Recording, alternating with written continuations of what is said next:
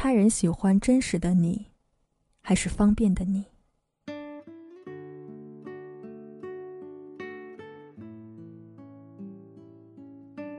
有些人常以为，如果不努力为他人多做些什么，就不配得到尊重与爱。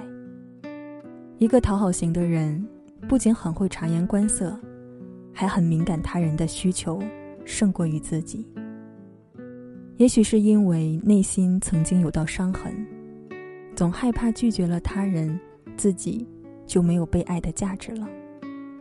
于是，总是努力戴上笑脸的面具。忽视那内在瑟缩、委屈的自己。亲爱的，接纳自己的需求，倾听内在的声音，并非自私。因为没有界限的关系，仅剩下的是无限次的利用和剥夺。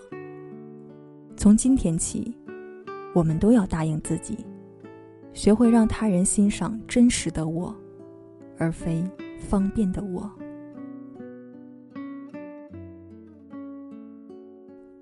我是佳音，每天晚上七点钟，我在喜马拉雅等着你。